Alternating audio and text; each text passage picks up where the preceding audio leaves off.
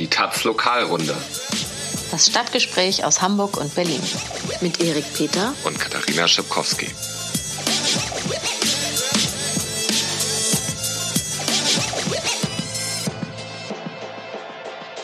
Hallo zur Lokalrunde Nummer 11. Heute wieder aus Berlin bei mindestens 40 Grad hier in unserem bescheidenen Tonstudio. Was liegt da also näher, als über Tourismus zu sprechen? Die große Tourismus-Sonderfolge. Es geht um Ferienwohnungen und es geht um das Weltkulturerbe St. Pauli. Katha, was hat es damit auf sich? Ja, ähm, es ist ja auch in Hamburg Sommerloch. Man spürt das schon. Das ist immer die Zeit, wo die größten Idioten mit den bescheuertsten Ideen kommen. Ähm, auch da ist diese Idee einzuordnen, St. Pauli zum Weltkulturerbe zu machen. Was soll das? Ähm, ja, das würde dann halt auf so einer Liste stehen, zusammen mit anderen immateriellen Weltkulturerben wie den sächsischen Knabenchören, ähm, dem Fladenbrot oder auch dem Dürümbrot, der Jurte, diversen Karnevals auf der ganzen Welt und ähm, anderen deutschen Käffern. Ähm, was es eigentlich bringt, ist, also die Leute sagen, die das machen, ähm, ich sag gleich genauer, wer das ist, die wollen ähm, die kulturelle Vielfalt St. Paulis erhalten und wollen dieser Disneylandisierung St. Paulis entgegenwirken. Also sie tun so, als würden sie das urige alte St. Pauli erhalten wollen, aber was passiert, ist nämlich genau das Gegenteil, wenn man sich die aber Leute. Der Drops ist auch gelutscht, oder? Ja, es ist natürlich schon längst zu spät. Ähm, aber wenn man sich die Leute so ein bisschen anguckt, dann, dann wird auch klar, aus welcher Richtung das kommt. Also es ist so ein ähm, richtig gutes Beispiel für Astroturfing, also so eine ähm, vermeintliche Bürgerinitiative, die sich so also als Anwohner ähm, geben, die irgendwie eine gute Idee haben, aber in Wirklichkeit stehen da halt einflussreiche Leute aus der Politik oder Wirtschaft dahinter in diesem Fall aus der Wirtschaft. Das also sind, verdeckte Lobbyarbeit. Ja, genau. genau ja. Also das sind St. Paulis Großgrundbesitzer sozusagen. Das ist Olivia Jones mit ihrer äh, Family, wie sie das nennt, also mit, mit, ihrem Gefolge. Die hatte allein drei Bars und äh, Läden in der großen Freiheit. Corny Littmann, der Ex-Präsident vom FC St. Pauli, der da halt die großen Theater auf St. Pauli betreibt. Und ähm, ja, noch andere Besitzer von Stripclubs und großen Bars und Clubs. Sie haben da jetzt also diesen Antrag geschrieben, aber noch nicht eingereicht. Äh, die Idee kommt eigentlich federführend von der Quartiersmanagerin St. Paulis, Julia Staron. Ähm, die ist sozusagen die Headmasterin vom Business Improvement District St. Bitte Pauli. Ähm, ja, also Business Improvement Districts gibt es ja ähm, meistens mehrere in so einer Großstadt. Das ist so eine Teilprivatisierung von öffentlichem Raum. Das heißt also, die Anlieger dort werden genötigt, Geld in so einen Topf zu buttern, der dann benutzt wird, um das Viertel aufzuwerten, was ja auch in deren Interesse ist. Und genau in dieses Vorhaben passt natürlich auch der Teil der Strategie, St. Pauli zum Weltkulturerbe zu erklären. Auch wenn ein bisschen unklar ist, was sie sich jetzt konkret davon versprechen. Ähm, auf jeden Fall ist ein Anliegen von denen immer, dass sie auch mehr Touris unter der Woche haben wollen. Also sie wollen. Und dann aber so eher so Kulturpublikum, Befragte und Behutete und nicht so genau. das Saufpublikum, Junggesellenabschieds. Genau, an denen stören die sich halt auch immer, obwohl die natürlich eine Haupteinnahmequelle für den Kiez sind, aber ähm, die nerven, also da kommen natürlich immer jedes Wochenende Massen von so Sauftouris, RTL 2 Touris und so quasi. Das sind natürlich auch genau die, die so Olivia Jones und solche Leute ansprechen. Ähm, aber die tun halt immer so, als würden sie ja ähm, das urige St. Pauli bewahren wollen. Ja, das heißt aber insgesamt ist es nichts als sozusagen ein weiterer Baustein in so einer Stadtmarketing-Nummer. Ja, Hamburg, hier Stadt von Welt, genau. meine Perle, ja. Hafen, dies, das, bla bla, Zweitligastadt, Ole. ähm, Genau, die benutzen halt diese St. Pauli-Erzählung, ja. Ähm, ja, um eigentlich so viel Geld aus dem Viertel rauszupressen, wie geht. Diese Großgrundbesitzer St. Paulis haben da auch noch ein zweites Thema am Laufen. Und zwar haben die so eine Offensive gegen Kioske. Also ungefähr seit einem Jahr hauen die verbal auf den Kiosken rum und Für alle Berliner, es geht um Spätis. Ah, alles klar. Kioske heißt das im Rest der Republik. Ne? Ähm, gegen das Cornern wollen die halt vorgehen, also gegen das am Kiosk hängen und Getränke dort trinken. Ähm, sie benutzen die gleiche Argumentation, also dass die kulturelle Vielfalt St. Paulis verloren ginge, dadurch, dass einfach nur noch so Leute zum Kiosk gingen und da irgendwie Wodka-Bombe für drei Euro trinken. Viele Kioske mischen ja auch mittlerweile Longdrinks, obwohl die natürlich keine Ausschankgenehmigung haben. Und genau da gehen die halt rein und ähm, haben auch jetzt schon verschiedene Aktionen gestartet, diese Großgrundbesitzer. Was heißt das? Sie haben Kioske angesteckt. Äh, so weit sind sie bisher noch nicht gegangen, ähm, aber sie haben schon so ein, zwei Freitage ähm, nur noch Schaufensterverkauf gemacht, also nur noch aus dem Fenster verkauft, haben irgendwie ihre Toiletten geschlossen, die tun dann ja auch immer so, dass die Tatsache, dass alle Leute auf St. Pauli in die Hauseingänge pissen, daran liegt, dass die Leute halt zu den Kiosken gehen und nicht mehr in die Bars. Also argumentieren dann immer mit diesem Toiletten, mit dem Toilettenmangel. Die Politik kann das jetzt auch irgendwie nicht mehr ignorieren. Also diese Großgrundbesitzer äh, üben da natürlich einen gewissen Druck auf und ähm, ja, hatten auch schon ein bisschen Erfolg. Also es gab schon mehrere Vorstöße vom Bezirk Mitte, der dann irgendwie angekündigt hat, das jetzt bald mal zu regulieren. Aber der Bezirk kann natürlich eigentlich da nicht so viel machen. Das ist natürlich eine länderweite Regelung. Das wäre dann so ein äh, Alkoholverkaufsverbot für, für die Spätis oder ja, also nach 22 Uhr ist jetzt so das Drohszenario. Aber ähm? Aber die Leute, die für 80 Cent Sterni trinken oder für Holsten, ja? Bei uns 1,80 ist es Holsten, die gehen ja dann nicht für 4 Euro in, in die Bar. Nee, das wird natürlich überhaupt nicht aufgehen. Und die Bars, die darunter leiden, das ähm, sind halt auch in Wirklichkeit nicht diese urigen St. Pauli-Bars, denn da gehen die Leute aus ganz anderen Gründen hin. Da gehen die hin, weil das Bier billig ist und das natürlich eine soziales, eine Art Wohnzimmer für die Leute ist. Und die Bars, die wirklich leiden, das sind eher so diese gesichtslosen Hightech-Clubs und äh, irgendwelche ähm, anonymen Kiezbars und so. Die heulen immer rum. Der Hamburger Senat hat da auch schon Sympathie für diese ähm, Großgrundbesitzer bekundet und teilt dieses Anliegen, aber so richtig passiert ist da noch nichts. Jo, was äh, machen denn die Touris so bei euch? Wie ist die Lage? Ja, sie überrennen die Stadt, würde ich sagen. 13 Millionen Gäste waren es äh, im Jahr 2017. Das werden dieses Jahr wahrscheinlich nicht weniger. Äh, 145.000 Hotelbetten, die es in Berlin gibt, äh, sind äh, so ziemlich alle belegt. Was liegt da also näher, als äh, jetzt äh, privat unterzukommen, bei echten Berlinern die Kultur der Einheimischen zu genießen, so richtig einzutauchen, Der Berliner an seiner freien Wildbahn bei ihm zu Hause auf dem Sofa. auf dem Sofa per Airbnb. Ja, Oha. dieses kennt man, dieses sympathische Start-up, das Un inzwischen ungefähr läuft so auf einer Schiene mit der Deutschen Bahn, so von der Sympathie her, ne? die Deutsche Bahn ist wirklich ein so total sympathisches Unternehmen magst die Deutsche gegen, Bahn? gegen diesen Oh Schweinekonzern, Gott. gegen diesen Schweinekonzern, so. der mittlerweile mehr Zimmer vermittelt als die fünf größten Hotelketten weltweit zusammen. Mit einem Unternehmenswert von 30 Milliarden US-Dollar und drei Millionen Gästen allein in Deutschland im vergangenen Jahr.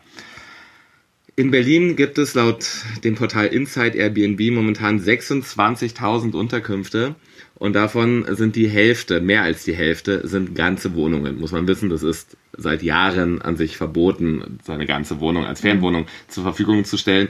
Und was heißt Wohnung? Das sind natürlich überwiegend auf Hochglanz getrimmte Apartments. So Ja. richtig schön kuschelig zu Hause wie bei Ikea im Ja, ja, Probewohnzimmer. genau. Mit, äh, am besten mit englischsprachigem Hinweisschild, dass You Rauchen, happy. Rauchen verboten ist und hier und da so. Feel at home. Ho- Hotel-like, äh, ja. Und ähm, mehr, Carpe diem. Wandtattoos. naja, jedenfalls äh, 6000 dieser Anbieter, das ist ein Viertel aller Anbieter, hat sogar mehr als nur ein Angebot, also mehrere Mhm. Wohnungen. Und sozusagen deutlicher kann sich gar nicht zeigen, wie Airbnb mit nacktem Arsch und ausgestrecktem Mittelfinger hier irgendwie der Stadt und seiner Gesetzgebung irgendwie ins Gesicht springt. Und das passiert ja nicht nur in Berlin, sondern ist ja ein weltweites Phänomen. Gleichzeitig fehlen in Berlin momentan grob geschätzt locker 70.000 Wohnungen von bezahlbarem Wohnraum, ganz zu schweigen. Das heißt, es sollte selbst dem dümmsten Touri irgendwie klar werden, dass das ein Problem ist. Ähm, seit 2014 gibt es eigentlich ein Gesetz, das das verhindern soll, das Zweckentfremdungsverbotsgesetz, wie es im besten Beamtendeutsch heißt. Einige Ferienwohnungen wurden damit auch wieder dem normalen Wohnungsmarkt zugeführt, aber im Großen und Ganzen kann das als gescheitert gelten. Jahr für Jahr gibt es mehr Angebote bei Airbnb und den anderen unsympathischen Homesharing-Plattform, wie das so beschönigend heißt. Genau, also Wim Du und äh, Kollegen sind irgendwie alle auch kein Deut besser.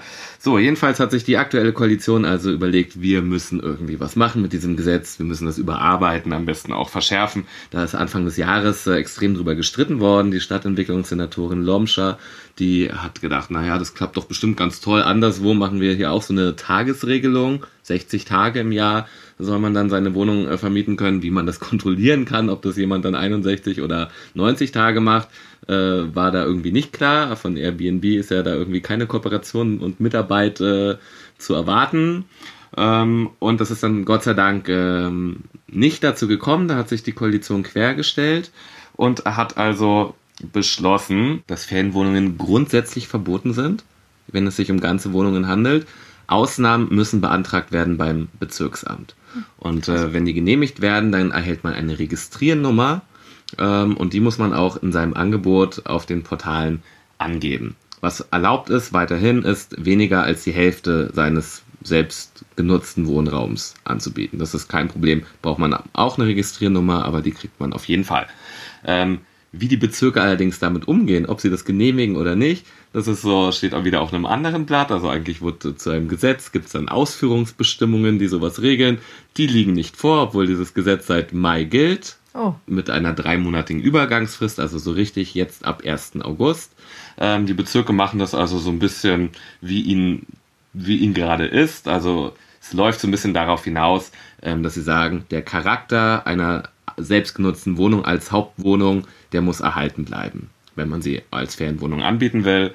Ähm, das also heißt, das heißt man, ohne Wandtattoos. Ja, genau. Und ähm, man muss dann also nachweisen, warum man irgendwie zu bestimmten Zeiten nicht da ist und das dann für einen sehr zweckmäßig ist, die dann mal anzubieten. Und das ist dann sehr unterschiedlich. Manche Bezirke verlangen da anscheinend momentan so Flug- und Urlaubsbuchungen vorzulegen. Mhm. Ähm, und machen das dann zur Grundlage, ob sie das dann erlauben für einen bestimmten ähm, Zeitraum, ich glaube drei Jahre oder so, ja, du kannst diese Wohnung nutzen als Ferienwohnung oder nein, das geht nicht. Es ist jetzt also so, jeder, der ab 1. August noch legal eine Ferienwohnung anbieten will, muss zum Bezirk und äh, muss sich so eine Registriernummer holen.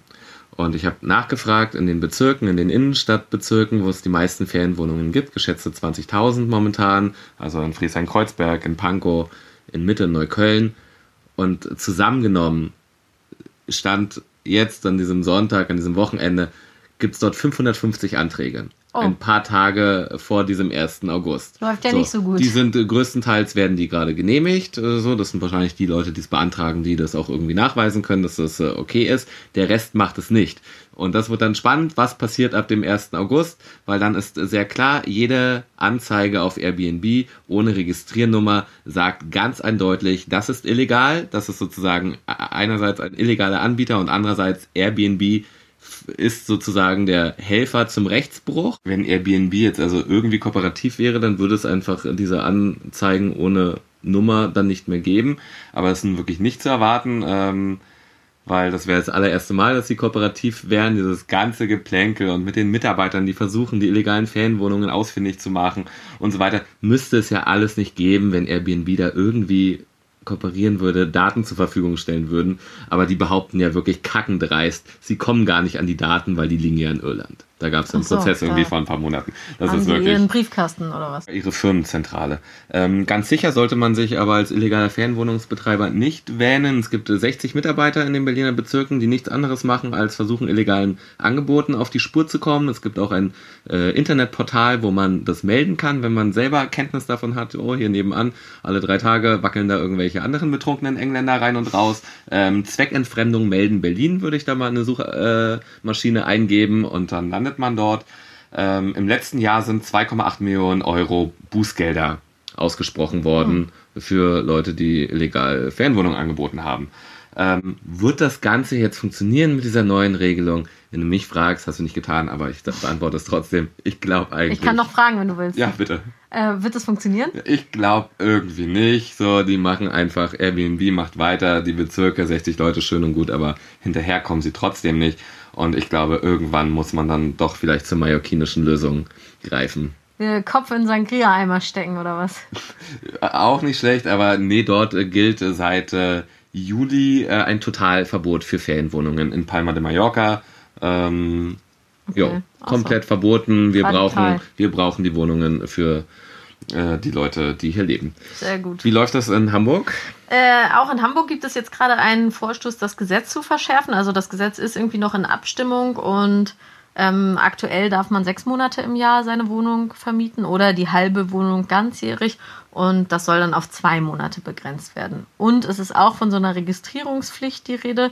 Ähm, anders als in Berlin hatte sich Airbnb da auch ganz kooperativ gezeigt ja? und hatte also angeboten, an diesem Gesetz irgendwie mitzuarbeiten, also an dieser Registrierungspflicht. Ähm, ja, wenn jetzt alle Betroffenen selber die Gesetze mitschreiben, die sie kontrollieren sollen, dann, naja, mal schauen. Und es gab noch einen Vorstoß aus dem Bezirk Mitte, der noch etwas weiter ging. Und zwar wollte der Bezirk eine Sonderkommission einsetzen, Sonderkommission Wohnraumschutz nach dem Vorbild der Soko Autoposer. Das sind, ähm, falls, falls es manche nicht kennen sollten, äh, diese ähm, Cops, die immer durch die Stadt fahren und die Leute verfolgen, die ihre Autos irgendwie getunt haben und so und dann immer mit irgendwelchen Bildzeitungsreportern oder so da rumfahren und dann manchmal Jizzes und die Rapper und Jungs da von der 187 Straßenbande manchmal haben, weil die auch immer mit solchen Autos durch die Gegend fahren. Das wenn sie also mal gerade keine Schwäne ohrfeigen. genau, das ist dann also so richtiges Reporterglück, wenn dann da plötzlich Jesus aussteigt und sagt, hey, du Hurensohn, mach die Kamera raus. Jo, okay, du hattest noch ein ähm, Nazi-Thema. Ah ja, es ist eigentlich nur, eigentlich ist es nur ein Aufruf, ja. Also gesucht wird die NPD-Bürgerwehr. Äh, unter dem Label Schutzzone äh, gibt es da so eine Kampagne dieser eigentlich ja scheintoten Partei. Und ähm, in Berlin und ein paar brandenburgischen Städten geben sie an, unterwegs zu sein, um Deutsche zu schützen vor der massiven Überhand nehmenden Ausländergewalt. Man äh, kennt irgendwie deren Fantasien. Und ähm, ja, es gab ein Kampagnenvideo, wie sie S-Bahn gefahren sind, so ja, so adrette Nazis, die versuchen S-Bahn S-Bahn-Pläne zu lesen, wahrscheinlich daran schon scheitern, keine Ahnung. Ähm, und äh, ja, Weiß war gerade unterwegs und hat an allen Orten, wo so Bilder auftauchten von diesen NPD-Bratzen, äh, die da scheinbar unterwegs gewesen sein sollen, ähm, und hat versucht herauszufinden, hat die jemand gesehen, waren die dort wirklich, haben die hier eine Streife gehabt, sind die hier S-Bahn gefahren und ähm, ja, haben dort gesprochen mit den örtlichen Trinkern und Kioskbesitzern ohne Ergebnis. Also es mhm. deutet viel darauf hin, als ist es die komplette Fake-Kampagne. Man macht mal ein Foto, drei Leute ziehen sich ein T-Shirt an, machen ein Foto an der S-Bahn und sagen, wir haben wieder das Vaterland verteidigt. Ähm, aber noch, wir waren hier in irgendeine Scheibe. Ja, vielleicht, genau. Aber es wäre ja doch spannend, ob sie wirklich gibt und ob sie sich trauen, irgendwo mal eine halbe Stunde S-Bahn zu fahren. Ähm, wer sie sieht, wer irgendwie da Erkenntnis hat, schreibt uns doch bitte lokalrunde.taz.de. Ich würde mich wirklich freuen, da irgendwie nochmal ein bisschen weiterzukommen. Nice. Okay. Mit diesem Aufruf würden wir uns für heute verabschieden. Ja. Ihr hört uns nächste Woche wieder. Hoffen wir das. Bis dahin lest ihr uns und zahlt doch auch mal bei Taz zahlig oder klickt auf das Herzchen bei taz.de. Und bis nächste Woche. Bis. Ciao. Für mehr Links im Netz unterstützen Sie mit Taz Zahlig diesen Podcast und den Journalismus der Taz im Netz. Taz Zahlig. Für ein offenes Internet und freien Zugang zu unabhängigem Journalismus. taz.de slash zahlig.